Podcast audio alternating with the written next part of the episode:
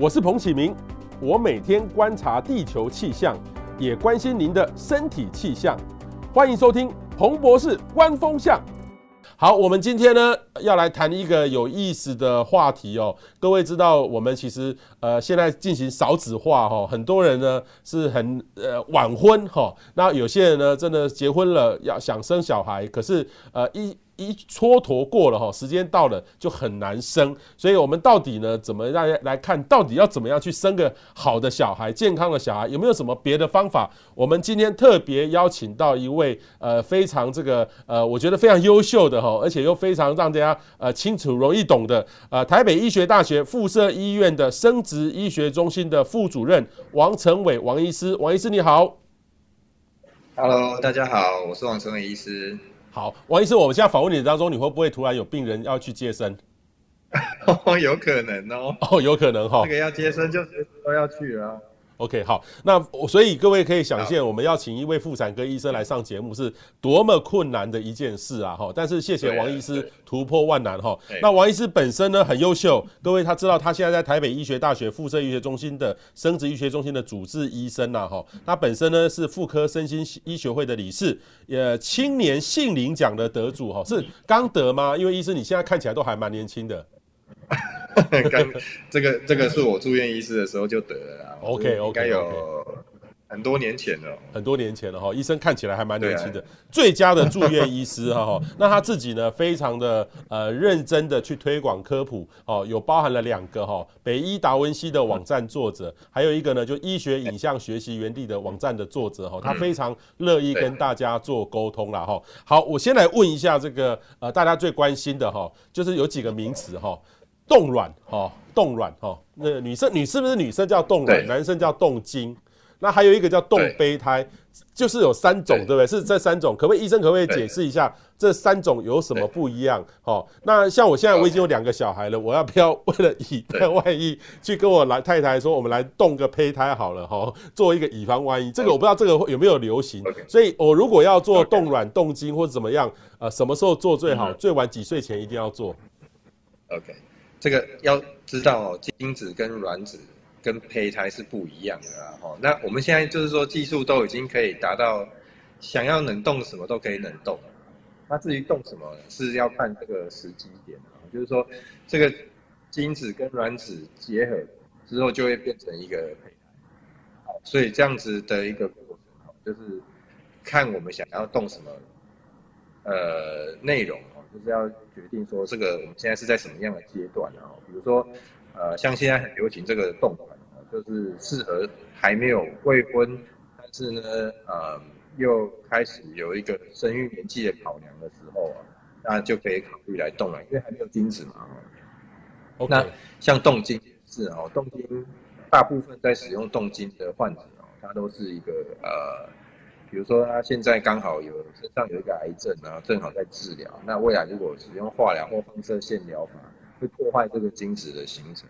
未来没有精子的时候，就可以做一个预防的动作，把这个精子先冷冻起来。那最大多数的人做什么事情？事实上是冻胚胎。冻胚胎因为是两个夫妻结婚了之后，那如果有一些生育的需求哦，那就会把这个精子跟卵子做一个结合。结合之后啊，再让这些细胞去生长到一个比较好的数量哦，然后再去把这个胚胎做冷冻的动作啊。所以看起最好的是冻胚胎，接下来再是冻卵跟冻精啊，因为这都是单一细胞在动，所以它的这个呃复原率会比较差一些。现在要冷冻的话，还是以胚胎。OK。那这个冻卵或冻精或冻胚胎几岁前一定要做？男生或女生几岁前一定要 Okay. 一定要做这些事情？OK，我们我们先讲男生哦，男生其实没有什么差了哦，男生的精子比较不会差了这么多哈，所以男生在动精都会有一些特殊的需求，哦，特殊的状态，比如说像我刚刚讲这种癌症的问题，或者是说，哎，他先生就是。一年两年才回来一次台湾，其他的时间都在国外工作这种的，那他就可以把他的精子哦留下来，我们叫做就是精下，就是留留下他的精子，他就可以去工作了。好，那之后呢，再再跟那个太太的卵子做结合，所以基本上是不不需要先生的，所以冻精是有一个特殊的条件的。嗯嗯嗯。那这个卵子的话，就要把握一个生育的黄金期。好，这个卵子本身是到三十五岁的时候，就会开始有一个比较高的染色体异常。就是说，呃，如假设你有十颗卵哦，可能在年轻的时候，这十颗卵里面有八颗都是染色体正常，只有两颗会是异常。那在三十五岁的时候，就开始一半一半了。好，就是五颗十颗里面有五颗是染色体正常，有五颗是染色体异常。哦，你看啊，就是异常率就开始上升了。那接下来到四十岁的时候会怎么样？就可能每十颗卵里面只剩下两颗染色体正常，八颗呢都是染色体异常。所以我们都会建议哦，如果在三十五岁哦还没有生育计划、还没结婚的女性哦，都应该要考虑哦来冻。把这个呃品质比较好的卵子哦，先先冷冻下来，这样子不管它到几岁的时候哦，都可以生哦。因为很多人都会问我说，哎，那我我卵子卵子会老化，我子宫会不会老化？事实上，子宫比较不会有老化的问题哈。你可以看到很多新闻啊，都说哎五十岁啊、六十岁啊，都还在生小孩哦。所以基本上这个子宫哦本身比较没有这个老化的问题，但是卵子就不一样，卵子就会跟着我们这个人本身的细胞在老化，它也是一直在。老化，不管是它的品质跟数量都一样，就会从三十五岁开始就逐年下降。所以三十五岁哦是一个生育的黄金期。好，事实上这个冻卵跟生小孩是一样的。哦，我一直在讲三十五岁，如果想要生小孩的时候，我也会建议说，你在三十五岁以前就应该要先把握这个时间，先生小孩。OK，那所以医生你会建议说，呃，如果是女性，她可能还是呃有一个期待有婚姻，那可能是她在这个三十五岁的前后还没有办法得到确定，就是两个人走路不见得走到那条路的话，你就建议不要怀疑了，就是保证一点，因为这个处理做这件事情不会很难，对不对？就是赶快去动个软，就是也不会有大到时候会不会有压力，是这样吗？哎，没有错，对，就是这样子，因为。因为很多人哦，他他冻完卵之后哦，他会跟我说，他说，哎，他夺回女性的自主权了，就是说他他三十五岁的时候是有，比如说四十岁了，他再也不用担心这个同事在问啊，问说，哎，你怎么还没有生啊？到底什么时候要生？或者是有一些生育的压力哦，从这个冻卵之后开始就，他就有点被解放的感觉了，而且他就可以真的很专注的去在他的工作上面哦，因为现在很多女性她其实事实上是。在工作上面是很强的，所以呃很多人不想要因为怀孕去停止他目前的工作，他所以都会把这个生小孩的年纪一直往后推啊。那在这样的状态之下哦，就可以建议在三十五岁以前哦，就把这个卵哦先冻起来，甚至哈我都会建议说，呃还在单身的女性啊，说应该要先来检查一下自己的卵巢功能到底好不好，有的人根本都到还没有到三十五岁。就啊，那那个时候其实就要再更早，再把时间再拉早一点来冻卵。OK，好，所以请大家特别留意哈，三十五岁是一个前后哈。那好，单身的人需要考虑吗？还是说这跟那那个无关？还是说现在我要是有，说不定呃三十五岁前后有可能好几个男朋友，不知道要选谁，然后还没有那么快决定，所以这个时候还大家虽然还是单身，还是可以做，对不对？对，还是可以做哈，像。呃，曾经有一个研究哦，据说这个，哎，到底大家是有什么理由啦去动员哦？有的人是，你知道吗？就是有人是说，哎，吵架了，准备要离婚了，他就来动卵，就是说，哎，那下下一个另一半不知道在哪里的时候，就可以先把这个卵冻起来。那有的人呢，他是因为身上的有一些疾病，比如说癌症，哦，他这这个时候可能不适合怀孕。那未来可能卵子会因为化疗的关系就是受损，所以他也会选择一个冻卵动作，就把这个卵冻起来。所以它其实是有很多原因的，都会都会诱发女性来冻卵。哦，但事实上这冻卵需要很强的动机啊。如果呃，因为它不是一个、呃、必须，它也不是一个疾病，哦，所以很多很多人哦，他事实上是不知道说可以来做这个冷冻的。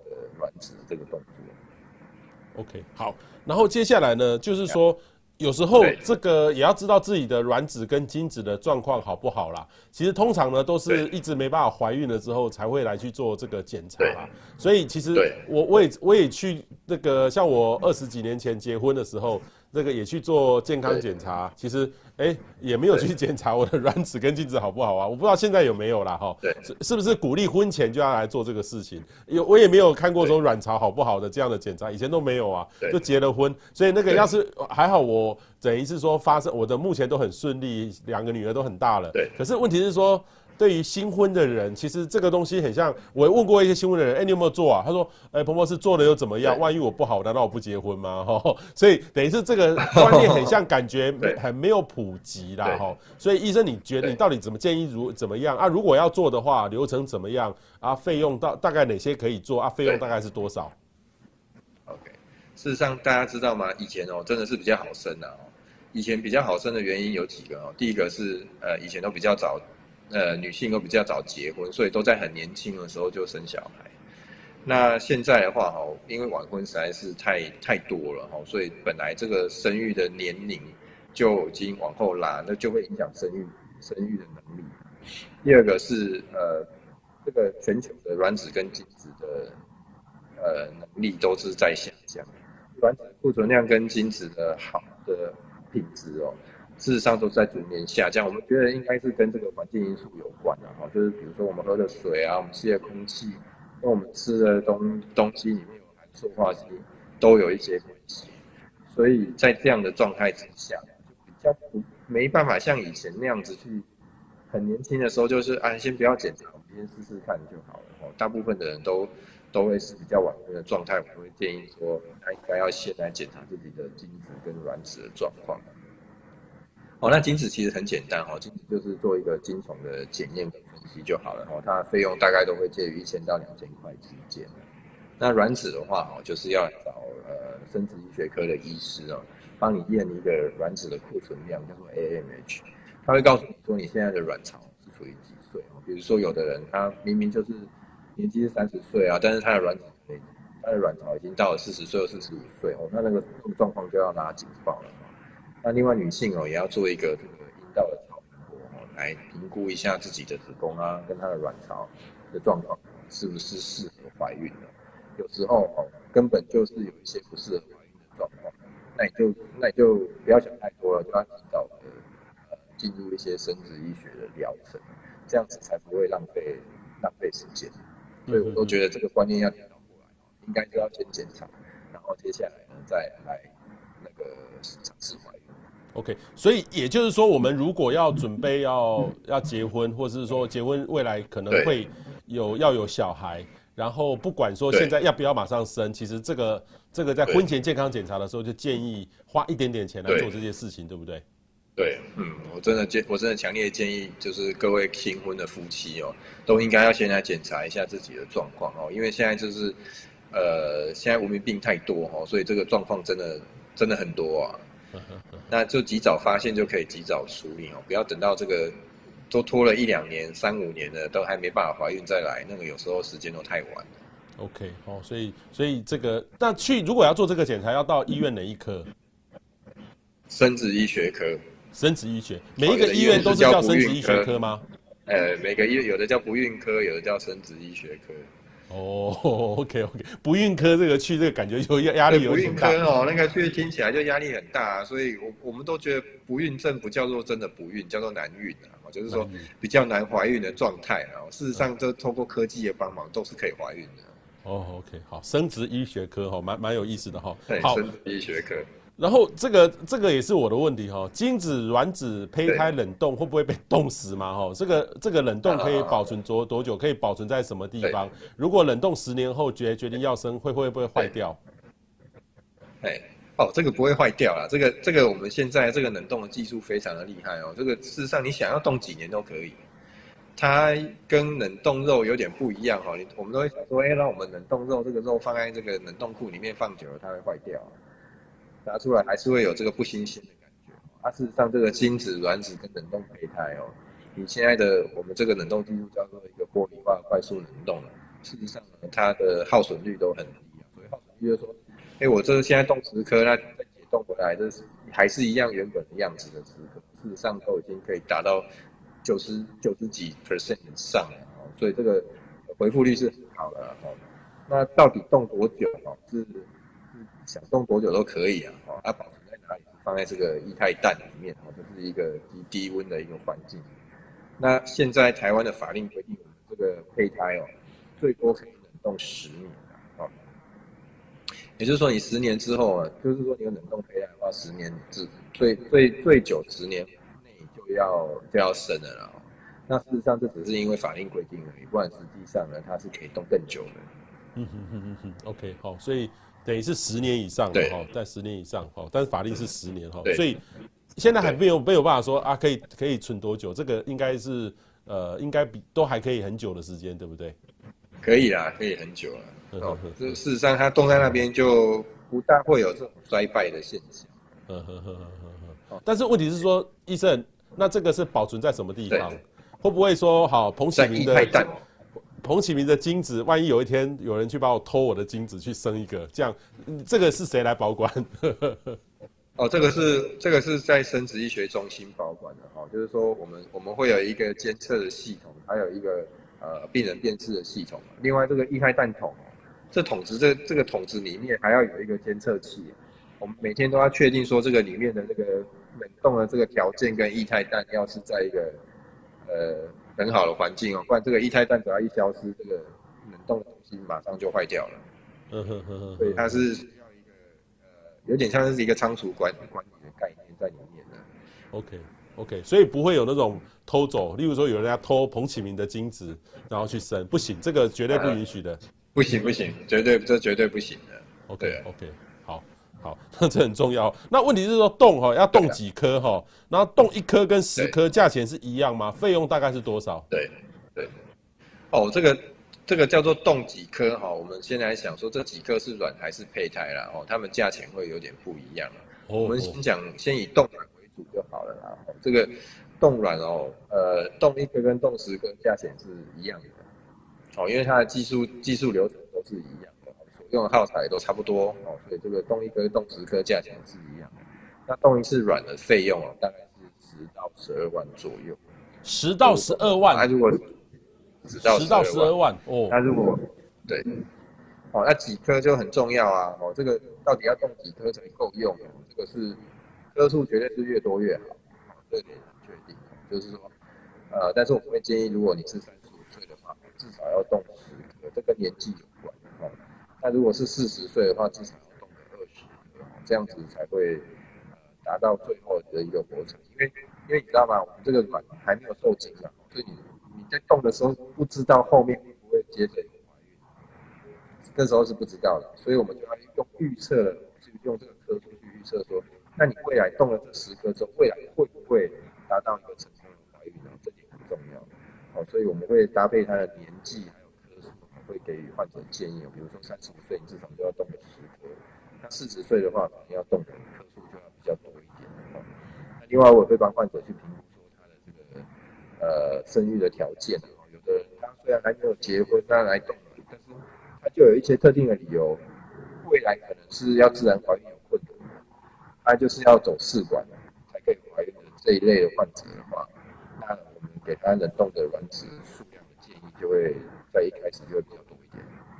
嗯哼哼，好，OK，好，所以这个。呃，还是要早一点做啦。哈。这个动一颗跟动十颗是一样的，然后呃，不一样的年纪有不一样的这个做法了哈。事实上，动动精子，事实上你看生小孩，对对，就是生小孩本来就是要早一点嘛。你看年轻人年年轻生小孩都没问题，老了生小孩就有问题。卵也是一样，就是年轻的卵就是没问题，啊，年纪大一,一超过高龄的时候就开始什么问题都来。哦，所以这个这个道理都是一样的。嗯嗯嗯嗯，OK 好，然后。这个男女性最佳生育受孕的年龄到底是几岁啦？哈，生产年龄的极限是到几岁？风险有多大？医生，你你你接生过的妈妈最年纪最大的有多大的？哦，最大五十二岁了。五十二岁哦。哦，那大概到哦，我们大概一年，大概跟大家分享了哈。如果自然怀孕最高哦在这里是四十八岁了哈。那试管的话，最高是自己的，呃，试管最高自卵的话是四十七岁呵呵呵。这是台湾的记录还是你们你们甚至医学中心的记录？这是我们这边的记录。OK，好，但但是世界世界纪录也差不多是这样子啦。哈、嗯，那嗯，当然这个越高龄，她的怀孕的能力就会越差哦。所以像我们刚刚讲，这四十八岁的一年一年一年了不起就一个哦，所以这是好好几年前的事情。那今年遇到最自自然怀孕最高的是四十六天，哦，但是今年也只有这么一个。表示说，其实大部分的人，你如果超过四十岁的话，事实上就已经开始进入一个很难怀孕的年纪了。嗯。OK，好，所以那这个如果越高龄的话，生的话，它的风险有多大？对，因为一般人说这个是高龄产妇的，这个不建议，是它的风险。这个风险你们是怎么去衡量的啊？我想哦，风险有有两个层面，第一个是妈妈的风险，第二个是宝宝的风险。哦我们先看妈妈会有什么风险哦？你超过四十岁之后开始怀孕哦，这个呃妊娠高血压哦，还有糖尿病啊哦，还有本身她的体体能就已经会受影响哦，所以这个这个年纪大在怀孕本来就是有一定程度的风险哦。那再来就是说这个宝宝呢，因为宝宝你想要看四十岁的时候怀孕了，那那个时候的卵的品质就变异度本就比较差哦，所以。呃，像是会生出一些染色体异常的几率也会变高，哦，也就是像是唐氏症啊，哦，这种这种宝宝的几率就会就会大幅上升，哦，所以这个是从妈妈跟宝宝来看，高龄都是不利于怀孕。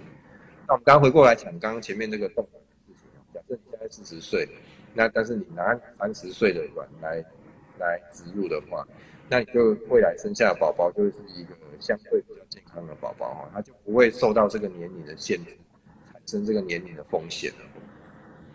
OK，好，所以这个注意，一个是他的这个胚胎，一个是他的这个这个住的地方，他的地方。OK，还有他的身体。OK，OK，好。然后另外一个呢，怀疑自己不孕该怎么办？哈，什么时候应该开始看这个不孕症的门诊？不孕的原因，男女大概各占多少？对大部分的人哦，他都会觉得说，可能尝试个半年哦，到一年中间哦，就会就会想要来看诊了。然后，那我现在都会建议说哦，事实上应该是在结刚结婚的时候，就应该要那个要先来看一下自己有没有一些不孕难孕的风险，这样子哦，才不会这个浪费了这个半年一年的时间。嗯哼，对不起，第三个问题是什么？哦，不孕症的原因男女各占多少？因为有些是男的问题。这个不孕。对，对，其实大家知道吗？这男生的问题其实蛮高的哦。不孕原因哦，有三分之一是女性的问题，三分之一是男性的问题，然后三分之一是找不到原因的。也就是说，如果把男生跟女生拆开来看的话，哦，男生跟女生占不孕症刚好各占一半，一人一半。所以这个这个如果发生很难怀孕的状况的时候啊，哦，就拜托各位公公婆婆还有各位先生们，你不要不要再去怪太太了。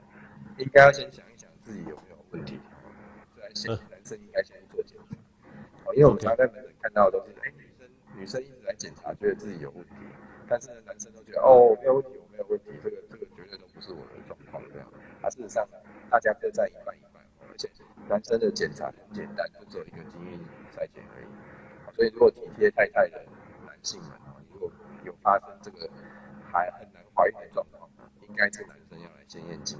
接下来才开始做女性的检查，因为女性检查都是比较侵入性一点的。OK，好，刚才医生讲到哈，蛮重要的哈，呃，三分之一是男性，三分之一是女性，两边都一样，三分之一呢是找不出各种的原因，原因很多。我有听过一个，我让我最夸张的，就是说，呃，男的先生跟太太两个，呃，精子跟卵子本身就会互斥，所以永远也没办法怀孕。我我听过这个，我很难想象的。这个哈叫抗精虫抗体啦，哈，这个这个抗精虫抗体，我们只要把这个精子稍微洗涤一下，哦，然后经过试管把这个呃呃那个精子哦打到卵子里面去，它就不会有互斥的现象了，就是我们强迫受精的意思啊。OK，事实上这抗精虫抗体到现在那个也是以前的一个迷失啊，哦，现在我们觉得说有这个抗精虫抗体不不不等于不等于就一定不会怀孕。这样子，当然它不见得会画上等号哦，也不见得说一定非得要靠什么方式才有怀孕。OK，好，那这个其实是蛮有意思的哈。那检查不孕呢，大概要花多少钱？然后检查的时间大概要多久？然后要做出什么样的准备？OK，这个不孕的检查哈，这个这个生殖类的检查，现在健保都没有给付了哈，所以呃很多的项目大概都要自费，所以大部分在比较初始的检查，女性大概是一两千块左右。那男性刚刚说要验精子嘛，差不多一两千哦，所以男生女生都差不多是一两千。那检查的时间还好哦，就蛮快的，就是做个超音波抽个血，那男生验个精子，大概一个礼拜左右就可以看得到报告了。那检查前哦，要做什么准备哦？哦，我觉得要做心理准备，因为很多人要要要来面对这个这件事情的时候，事实上是需要很多勇气。哦，就是说要要真的踏进这个或者是。不孕症的门诊，那事实上心里面要先准备好了，我觉得这个是最重要的。OK，好，心里面要先准备好了哈，这个真的很重要了哈。好，那为什么没有办法要去面对自己的问题了？好，那为什么 没有办法怀孕哈？不孕的原因在哪里哈？不孕症的治疗的流程是是怎么样？对对，哦，这个这个为什么没办法怀孕哦？就是跟这个原因有关嘛哈。我们刚刚有讲哦，就是一样，先看男生。男生的话，就是他这个精子不好，精子不好，怎么样叫不好？就是比如说数量太少啊，活动力太差，或者是形态很差哦，这个自然怀孕率就会相对降得很低很低哦。那要跟各位观众讲的是说哈，你遇到精子很差的时候哦，就是也不要觉得说这个就完全没办法治。它只是怀孕率下降了很多，不代表不会，完全不会，不代表不一定。除非哦，有些人的精子是完全是零，就是无精症的这种的哦，这种就真的会是没办法怀孕。那在女性的方面哦，分这个功能性的跟结构性的问题。所谓功能性的，就是说，哎，这个卵哦，慢性不排卵，像是多囊性卵这种问题，它就会很久很久，它都没办法排卵了。所以没有排卵的时候就不会经常受精，所以这是叫功能性的问题。那结构性的问题是什么？呃，卵巢哦，有长一些巧克力囊肿，一些病理性的变化，或者是这个输卵管呢有这个水肿，像输卵管水肿，输卵管就是一个精卵要结合的桥梁嘛，那你桥如果肿起来，然后或者桥断掉，那这样根本就没有办法怀孕。那另外就是在接下来这个子宫腔，子宫腔的问题就是像这个肌瘤啊，或者是肌腺症，就是这个宝宝处的环境啊的房间。如果有一些状况，或者是说有些人他他是一些子宫先天的畸形，那就会造成没办法怀孕。所以我们在做这个不孕症，呃，在做这个生殖医学检查，主要在看的就是这几个氛围跟方向。第一个看精子，第二个看有没有结构的问题，第三个排卵功能好不好？这样可以慢慢的抽丝剥茧来帮助帮助这个夫妻，最后达到一个成功的怀孕。嗯哼，好，这个有一道的程序了哈，但是医生说的清楚易懂哦。首先要看这个精子的问题，然后这个结构的问题，最后两个是。哎，对，这个其实是蛮重要的。对对对，好。那不孕症的治疗呢？什么时候要走到试管婴儿的这个地步啦？哈，呃，不孕症的治疗哈，如果说走到试管婴儿，就一定是包生吗？哈，如果我们准备这种治疗，大概花多少钱？那不孕症，呃，一我很像政府现在今年开始有一个很补助，因为我印象里面哈，对，以前要做个试管婴儿很贵耶，都是几十万以上起跳，啊嗯、多贵？医生有多贵？嗯呃，我们我们讲了哦，叫做这个一个疗程哦。所谓一个疗程，就是什么叫疗程？就是刺刺激排卵，就打针。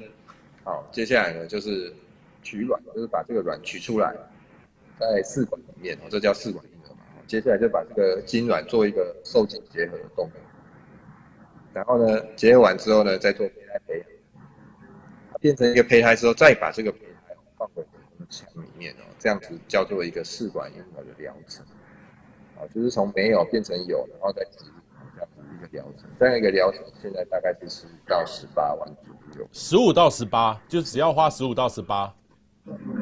对。那这样就保证一定会生吗？哦，这当然没有，但是他的他的呃生育的怀孕的能力哦，已经是现在人类科技最厉害的。比如说哦，三十五岁的。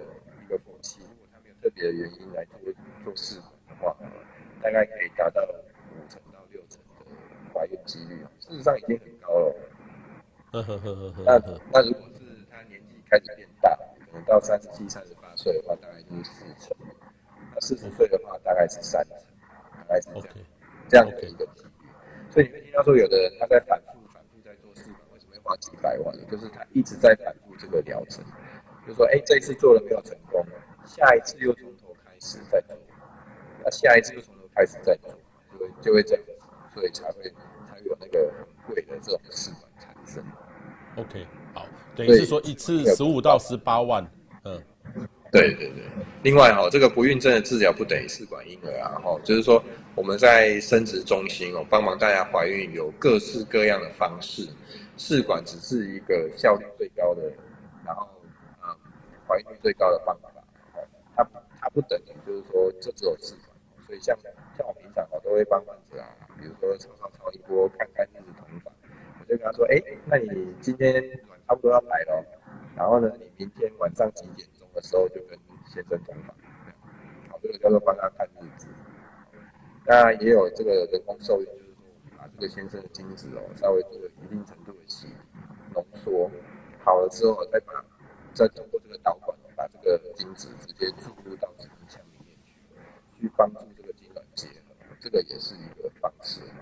那如果在前面这些方法都没有办法的时候，或者是它有一些特定原因，就是没办法自然怀孕，那我们才会进入试管婴儿的疗程。嗯哼嗯哼，OK，好，对，那政府有补助吗？十五到十八万，通大多数人一次就 OK 了吗？还是都要？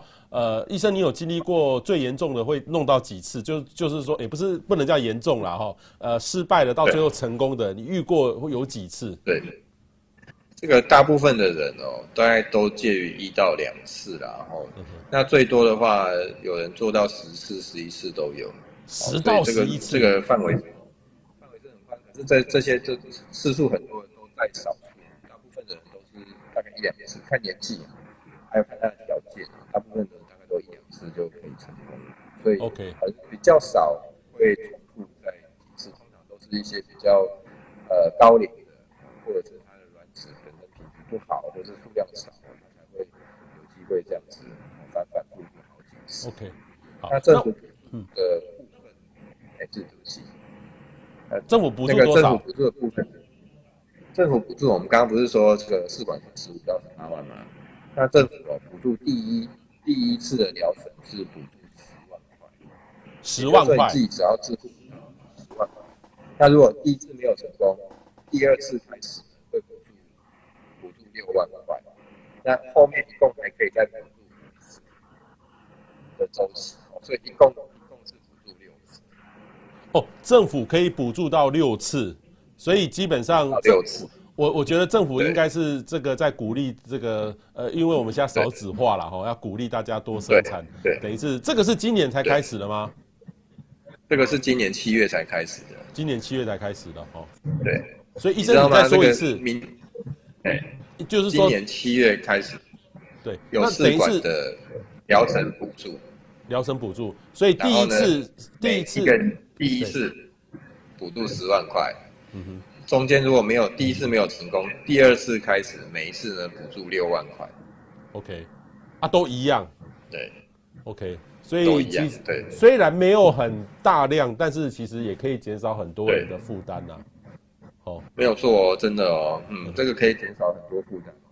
嗯哼，那呃，本来哦，明年是虎年，我我本来我很多患者都都在今年年初的时候，就这样都会跟我说，你赶快赶快让我怀孕，因为他不想要生虎宝宝。嗯，那今年七月之后，大家都说啊，虎宝宝没有关系，没有关系，我们就都来，大家都来生虎宝宝。这个补助哦，真的真的有很大的帮助。OK，好，可是这个会不会一定要生下来才能够补助？万一都失败了怎么办？就是、都失败还是会有补助。OK，OK，okay. Okay, 好，所以大家可以放心哈，不用不用那么恐惧了哈。好，这边有一个常见的迷失跟问题哈，我来问一下医师啦哈。这个我来我来答，医生来来做评论啦哈。我也不知道答案哈。第一个是特定姿势较易受孕，较易受孕，做完没抬脚才迟迟难孕哈。这个我听过有人跟我这样说，因为我那时候呃，我那时候年轻的时候有一群朋友，然后他说啊，回到家都要把什么呃这种这种呃受孕的时候要把脚抬起来等等哈，所以我觉得应该是对的，是这样吗？这个哦，这个是一个迷思啊！哦，科学上面没有一个任何的研究来说这个哪个姿势比较容易受孕啊。可是我可以跟大家分享一下我们自己本身怎么做啊，就是说我们在帮张在帮患者做人工受孕的时候，我们会让患者做一个猫趴式哦，这个猫趴式就是让这个让这屁股这个子宫整个都会往下，屁股要往上抬，然后胸胸口哦要贴要贴在墙上面哦，这样的一个只是不需要倒立。哦，不需要倒立，但是做一个猫趴式，大概大概二十分钟的时间，哦，但是猫趴式哦就可以让这个精精子哦，就是往下一直慢慢往下游这样子，所以在利用重力的关系哦，我们认为应该是有，应该是有一点点帮忙。哦，好，不是倒立，我听过是倒立，哎，不是不用不用不用不用倒立，真的不用倒立，好。好，所以猫趴式哈，各位可以上网查一下。医生说，呃，这个呃，这个是没有这个科学根据，但是医生建议是猫趴式嘛，哈，所以蛮有意思的哦。第二题二十分钟。好，第二题哈，手机贴身会让精子游不动，我觉得这应该是错的，因为虽然手机哈就有很多的危害，我也听过好多人说，手机以前我们都放在旁旁边嘛，有个腰带嘛，听说有就有人得什么胰脏癌、肾结石等等，但是应该还没有科学根据吧？我相信这个应该不会有太多科学证据，我也去找过是没有的啦。哈，不过精子游不游动主要跟热有关啦。嗯，说如果你让精子在一个比较热的环境，例如说厨师啊，或者是有一些这种呃卡车司机嘛他们开车那个那个一直坐着啊，这个地方比较热，那精子就会真的比较有运动。那手机本身应该不会很热，所以我想应该。OK，好，这个这个这个没错哈，这个我答的是对的哈，这个我刚才答的是这个应该是错的哈，这个应该答案是错的哈，这个错的。好，第三题哈，男男生吃壮阳药或是女生吃素改变体质会比较容易受怀孕哦，我觉得这个应该是错的，是这样吗？这个应该是错的啦，哦，这个没有说一个特，再是男生吃壮阳药，那个只是让你呃比较。强壮比较有力啊，跟精子体质没有关系哦。那女生吃素大概也没有什么关系啊，所以这个这个应该是错的。OK OK 好，然后压力会让人不孕吗？哈，这个我觉得会，多运动会比较容易怀孕。我的印象也是这样，就是很健康的人会容易多运动比较健康，就比较容易怀孕。这个应该是对的吧？对，嗯，我也觉得压力会让很多人。没有办法受孕哈，主要都是一些功能性的影响哦，例如说，呃，像女性哈，如果压力很大的时候啊，她就会呃月经不是很正常，就慢慢就变得不规则。月经不规则的话，就会排卵不规则，就会很难受孕。那男生的话压力大，他就呃有有的人会有一些勃起障碍，所以就会就会造成说根本就没有办法在一起同房，所以这个就会是一个比较难的因素。那运动一定是好的啦，哦，所以它一定是会帮忙怀孕。OK，好，怀孕可以有性生活吗？哈，我是过来人，答案是 yes，可以，对不对？对。但但是医生可以到几个月？怀孕是可以的啦，哈。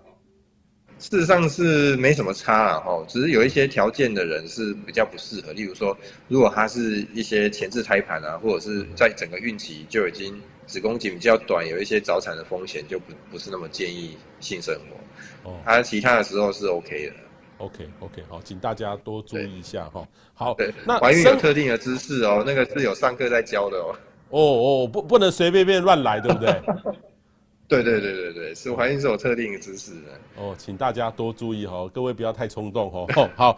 然后另外一个呢，就是生理期顺不顺哈？其实我有注意到，就是说现在的年轻女性的这个工作跟以前不一样了哈，有时候压力很大，是生理期会不顺。那当然很多人想到说跟怀孕有关系，我也遇过哈，我的以前我的同学女同学，哇，生理期来了，她痛到没办法上课，然后就有一些长辈说，不要紧不要紧，你生完小孩就好了哈，生完小孩就好了。这到底会不会这样？每个月都有月经是会不会代表？呃，没有不不会不孕哦，所以安全期不会怀孕是真的吗？怎么算排卵期才没才会有助于怀孕？OK，这个生理期顺不顺跟怀孕有没有关系哦？我觉得是有的啦。有关系哦，生理期有关系啊，这这一定是有关系的。嗯、如果生理期不顺哦，我都建议要来找医生稍微检查一下，看看说到底到底是什么样的原因哦造成不顺。嗯哼，因为有的人他根本就是呃生理期的来的天数都很少啊，哦，那代表她子宫内膜可能有点太薄。那就会影响到这个这个胚胎的着床的状态哦，所以这个生理期顺不顺，的确跟怀孕会有一些关系。我建议来找，就要来找医生稍微检查一下。OK，那这个每个月哦有月经，每个月有月经就代表没有不孕吗？这个月经来就代表没办法怀孕啊，所以就没有怀孕的意思啊。所以这个，可是我我要跟就是各位观众强调一一点，就是说。有时候这个血不见得是经血，有时候你是怀孕的时候早期在出血也会啊，或者是说，哎，这个月经比较晚来了，然后再出血，那有时候是自己以为是月经，其实是在流产。哦，这样哦。所以当你月经，对啊，所以当你月经觉得不是那么规则，然后好像又有点要晚来，那最近又安全期又有跟先生在一起同房，那就应该要先验孕了。哦。很多人都是有有的人来找我，我说，哎，我月经来了，他怎么？怎么流血流很多不停啊？因为他在流产，他不是真的月经。嗯哼，所以这个血哈可以代表很多意义哦，它不见得就是真的是经血。OK OK 好，那安全期不会怀孕是真的吗？就是前我记得是前期后发嘛。安啊，安全期大家真的是不要相信啊！这这个精子可以在在精子可以在身体里面活至少三到五天的，所以这个没有所谓的安全期啊。哦，所以这个这个，而且而且这个之后之后非常专业的人士才会知道说什么样是真的安全的时候，什么样是受孕期哦。所以这个这个各位观众真的不要相信那个什么前前几后几哦，这个是非常难计算的。所以没有所谓的安全期哦，就是一定就是要呃，如果有有一些没有怀孕的准备的话，还是要有一些适当的避孕措施。哦哦，这这个这个医生解惑了，前七后八不能信。可是以前我们都都是这样教育的啦哦。哦，那怎怎么样算排卵期才有助于怀孕？哦，这个这个这个要跟大家讲哦，你这个这个排卵期要怎么算哦？很多人就是就是想说，那月经来，我们我们这样子算哦，就是月经来叫做第一天。好，然后呢，这个月月经来之后，你就要开始计算你的周期啊。假设哦，也会这月经是二十八天的话，那你就应该要是先预测一下下一次月经来的那一天。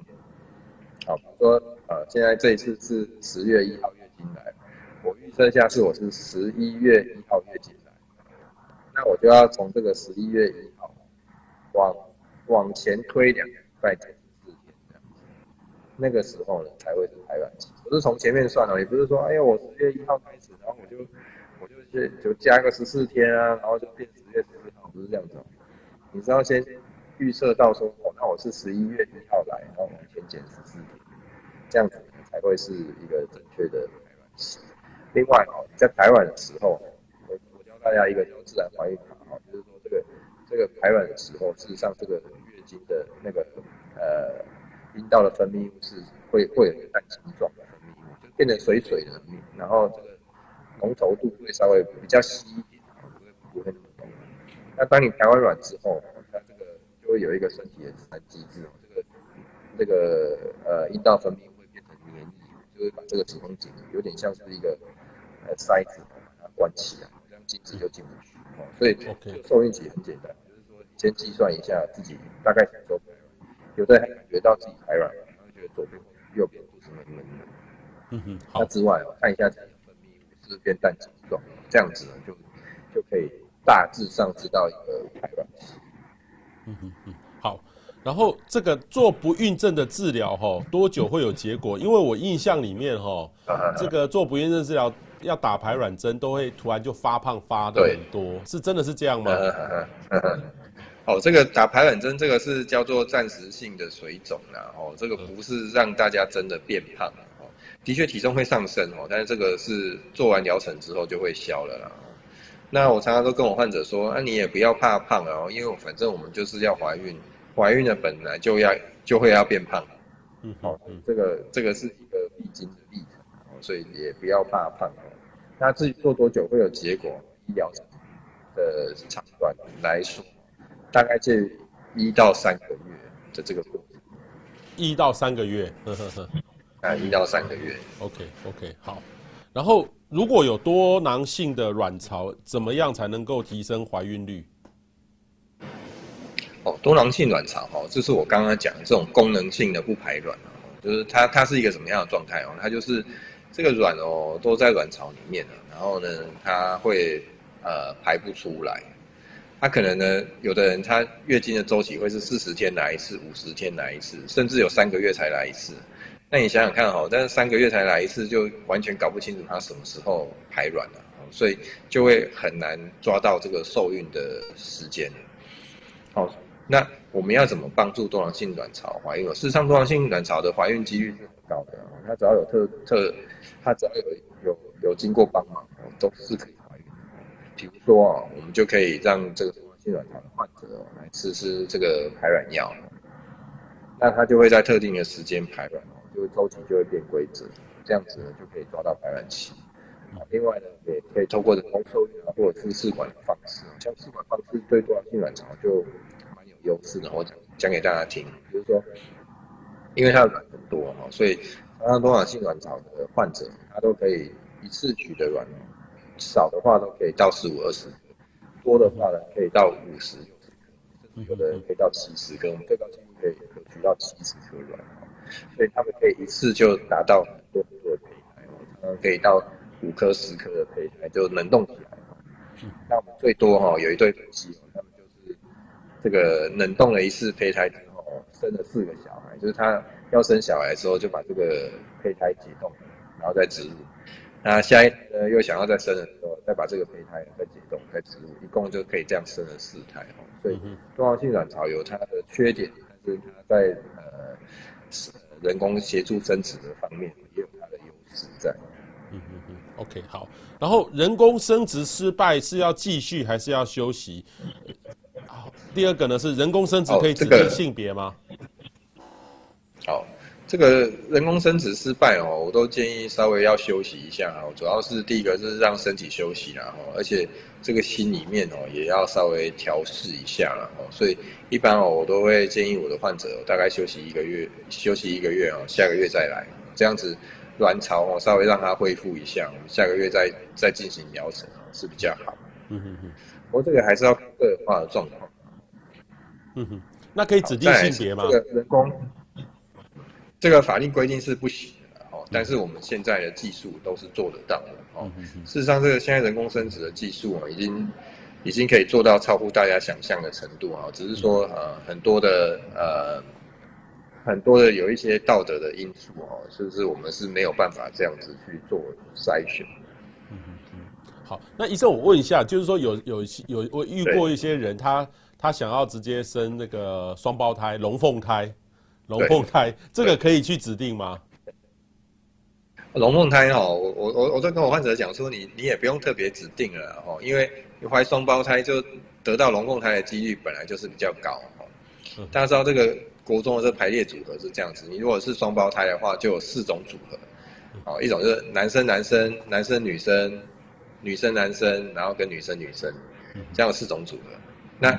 四种组合里面就有两种组合是男生女生这种龙凤胎，就二分之一的几率了哦，所以要生到男生男生女生女生这种机会是比较低的，所以呃很多人都说，那我要怀龙凤胎，我要不要要不要这特别去挑？我说不要了，你不用挑，因为那个也不能挑嘛，那你就直接怀双胞胎哦，基本上两胞胎的几率是很高的。OK，那问题是说有没有有些年轻的朋友就会觉得说，我如果要生两次都要。弄这个十月的历程，然后那我干脆一次就弄完，一次生个龙凤胎做人工生殖。有你有没有遇过这样的病人？有啊有啊，我自己以前都这样子想啊，都会想说哇，那这样子很划算啊，一次就一次就解决，然后一男一女多好啊。对。但是大家知道吗？这个这个双胞胎哦，怀孕是很辛苦的，再是双胞胎的妊娠的风险也是高的，它会增加这个妊娠高血压的。风险啊，然后还有早产的风险，事实上是很高的，所以有些人是他生双胞胎是生不下，就是在很早的时候子宫就装不下了，那就会变成早产。那你那就变成怎么样？原本原本喜剧，然后变成一个很辛苦的生活，因为一个早产儿已经很难照顾，那你同时要照顾两个早产的，我，那个是非常辛苦的状态。所以这个双胞胎我们现在都不是这么。这个现在会产生双胞胎，是因为我们就是植入了呃比较多的胚胎，有时候是为了要要增加怀孕的几率，所以才不是故意去制造的。因为我们现在不希望是有双胞胎，都觉得是单胞是生一个是最好的。OK，好，所以这个其实我也遇过这个呃带双胞胎的家长，其实都好累，不是双胞胎一个人带一次两个 OK，反而是更辛苦的哦。对对对，嗯。然后不小心流产该怎么办？哈，那下一胎该怎么安排？因为流产，我不知道好好奇的是医生，你就你就你的从医经验里面，这个流产是不是一件很平常的事情？流产哦，大概在这个女性的怀孕里面哦，多少都会遇到啦。但是如果你是呃连续两次或是三次都流产的话，那表示是有什么特特别的问题。好，比如说这个胚胎染色体有问题啊，或者是自己本身的染色体有问题，或者是说，哎，子宫子宫这个宝宝这个房间是畸形，好，它就会造成说这样反复性的流产，像这样的状态哦，是就要找医生先来找一下原因哦，看看说这个流产的原因到底是什么，我们才会针对这个原因去做做改善。所以这个流产会有，啊，遇到的时候呢，要开始注意，那如果发生两次以上，就要开始来找。看看到底有没有一些特定的原因。OK，好，那我们来看网友的问题哦，因为医生这个问题还蛮多的，您就快问快答，答重点哈。好，好，这个 Lina 令说哈，四十岁动二十颗是指总共要留下来的吗？四十岁动二十颗就是就是说这样子，最后生一胎的几率会才会比较高了哈。你如果动太少的话。那可能四十岁生最后生下来的机会就不高，所以我们都会建议说，如果到四十岁以上哦，还要冻卵的话，那个颗数就要很多。OK，好。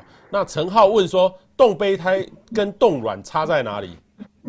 一个有放进去，一个没放进去。冻胚胎，哎、欸，一个有受精，一个没受精，一个有结婚，一个没结婚哈。然后再来是这个冻卵是一个单一细胞的冷冻哦，胚胎的话比较强壮哦。所以要动的话，要以胚胎为主。那没有办法，还没结婚的时候就要动卵。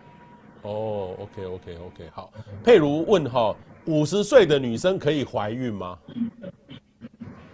五十岁的女生哦，是可以怀孕的哦。这个只要只要她的子宫 OK 的话，是可以的哦。在台湾哦，五十岁的女性哦，有两种选择哦。第一种选择就是用自己的卵哦，但是她的怀孕几率是相对蛮低的哦。那再来是。如果在没有没有卵的状态之下，是可以选择借卵哦，就是说借借这合法的哦，合法去借一个卵哦，然后跟自己先生停止受精，放回自己的子宫里面。OK，可以借卵哈，可以借卵，但是我们台湾没有办法弄代理孕母，对不对？对，没有错，现在已经一读通过哈，那这法令都还在规范当中。OK OK，好，Lina 令说卵巢早衰有救吗？卵巢跟我们的人哦老化一样哦，就是它不会回头的啦哦，就像我们人老了不会回春了，卵巢如果衰竭了，它也不会回春。我们能够救的，就是把里面的卵子哦救出来，嗯，然后冷冻起来，它就会停留在它这个冷冻的年纪。所以如果遇到卵巢早衰就建议要尽早来把来做一个冷冻的动作。OK，好。杰杰问说，冻卵需要多少钱？我刚才记得医生是十到十二万，对不对？哎、欸，十到十二万，十到十二万，好，好。带进哎，十到十二万是每年都还要付钱，付保管费吗？租等于是对，每年要，哎、欸，对，每年租金大概是一年一万块左右。哦，一年还要额外一万块啊？那如果放个十年，那这样算起来要将近二十万哦。嗯，差不多。Oh, OK OK 哈，因为那个呃低温冷冻那个都要一些成本呐哈。好，戴静姐说吃叶酸、鸡炖哈，或是 Q10 等保健食品对卵子的品质提升和数量的增加会增加吗？吃保健食品？这个保健食品哦，我是比较保留一点，但是叶酸本来就是一定要吃哈。这个叶酸可以预防这个生生产的时候这个神经管哦。至于 Q10 跟刚刚说什么？Q10 还有鸡臀，肌盾跟肌醇哦，这些肌醇啊，哦，Q10 跟肌醇这一类的，我都会建议就是说，呃，酌量使用啦，哦，它它并不是完全就是有很强的科学证据啊，哦，所以就是也不要把它当成说是呃圣品，就非吃不可这样。OK，重点还是要去运动、晒太阳，让自己的身体保持在一个很好的状态。OK，好。佩如问说，曾经有自体免疫疾病的人可以怀孕吗？哦，可以的哦。这个自体免疫疾病的人呢、哦，他会有很多的呃各种的状态哦，所以是可以怀孕，但是他需要一些特别的帮忙哦。所以我会建议说，有自体免疫疾病的人哦，都要特别注意注意一下自己的怀孕的状态。那不行的时候，就一定要来找医师帮忙。OK，好。这个 Sally 庄说哈，吃克补锌。对男性的精虫有帮助吗？锌呐、啊，哦，这个锌对锌锌锌是有哦，有一些帮助的哦。嗯、那一样哦，这个也是也是，如果它也不是百分之百哦，所以就是试试看，如果没有帮助的时候，就应该要求医了。OK，好，这个谭耀华说射不出来怎么办？哈，这个应该去看那个男性的，应该是生殖科、泌尿科、泌尿科哈，泌尿科，泌尿科，不是不是妇产科哈。好，这个。这个 Annie 问说，想知道植入后误吃薏仁，哦，他吃了几颗，会有影响吗？薏仁很像对于怀孕的妇女是不好的，对不对？对，这个在中医就是说，这个薏仁好像对怀孕不好啦。哦，那我认为几颗是没有关系的，然后那个一下就代谢掉了，这个不至于影响到植入着床。OK，好，往下拉一下哈。陈佩慈说自己已生两个女儿，但是婆婆一直希望我要生男生。请问这样可以去做冻卵吗？哦，婆婆和先生希望下一胎是男生，想问已有孩子的还可以冻卵吗？已经有孩子的还是可以来做试管，然后来帮助怀孕，但是这个男生女生是不能够筛选的哦。哦哦哦哦哦，好好，我真的不能，就是就是说我没有办法指定说我下一胎一定要生男生。对啊，没有办法，这法令有规定，很严格的，很严格哈。好。好，这严云说哈，冻卵等想生小孩再生，但是年纪越大，身体状况也会变差，这样冻卵有比较好吗？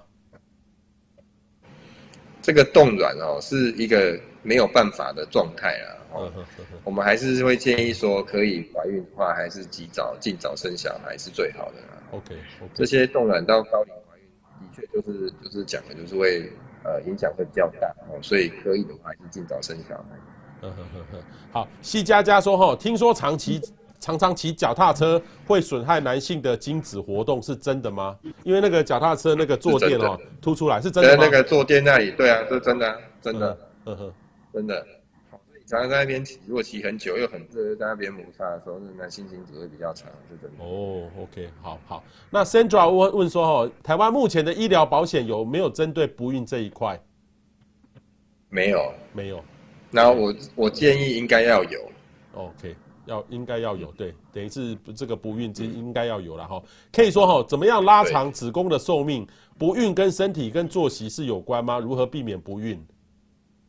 嗯嗯，哦，这个这个跟生活作息一定是有关的啦，哦，所以我都建议就是现在大家很常熬夜啊，就最最常做就不应该要熬夜，然后呢要有一个规律的生活习惯跟运动，还有晒太阳，维他命 D 很重要。嗯嗯嗯，这样子呢，才可以让自己保持一定很好的生育力啊。OK，好，呃，想妹说哦，想知道不孕症要求诊，要如何选择医生的技术，就去大去找我们的王医生。这个这个这个，其实先大家知道吗？台湾的生殖医学技术在世界上是有名的，而且是数一数二的。哦，真的哦。所以有台湾的这个，真的真的。然后，所以台湾的这个生殖医师的。呃，平均水准也是很高哦，都可以跟世界齐平啊。所以啊，第二个是生殖医学要看的是实验室的能力啊，就是说我们在做做胚胎培养、形成胚胎的能力好不好啊？啊，事实上啊，这个在台湾的生殖医学的呃，不管是医院或是诊所啊，我我我认为水准都很高哎。OK，好好好，这个丽娜丽说，请问生理期量很少，天数太短，这个是要看妇产科吗？对，哦，这个我可以。对，要看妇产科。对，对好，嗯，好，这个 Any Four 说，哈，想要知道植入一颗 PGS 过的五 AA 囊胚，哦，我不，我不懂什么意思，怀孕成功的率是多少？七成。七成。嗯、医生说 PGS 过的五 AA 胚囊胚，哦，成怀孕成功率有七成。七成，OK，这个叫做胚胎切片，就是我们确定它染色体正常，然后再植入，所以这样子怀孕率是很高的。OK，但是它的费用也很高。OK，费用也很高哈。好，医生最后有没有要、嗯、呃有没有什么话最后想要跟这个所有的观众朋友补充的？嗯，我还是建议哦，所有的观众朋友哦，这个当然我们一直在推广这个动能，是希望说这个女性哦能够有自己的自主权啊，但是我们还是希望说大家还是不要动了就就真的就搞定再来生小孩，可以的话哦，还是在三十五岁内有一个生育的规划，尽早生小孩，尽早怀孕，这样子呢才会才可以有一个很很圆满的人生。OK。好，今天我们非常谢谢王成伟王医生哈，也希望你下次可以到我们现场，我们还好好的再把后面的问题再来聊一次，因为这个大家真的太关心了，而且我们要多保护我们的女性朋友哈，谢谢，谢谢王医师，谢谢，谢谢谢谢大家，谢谢。谢谢。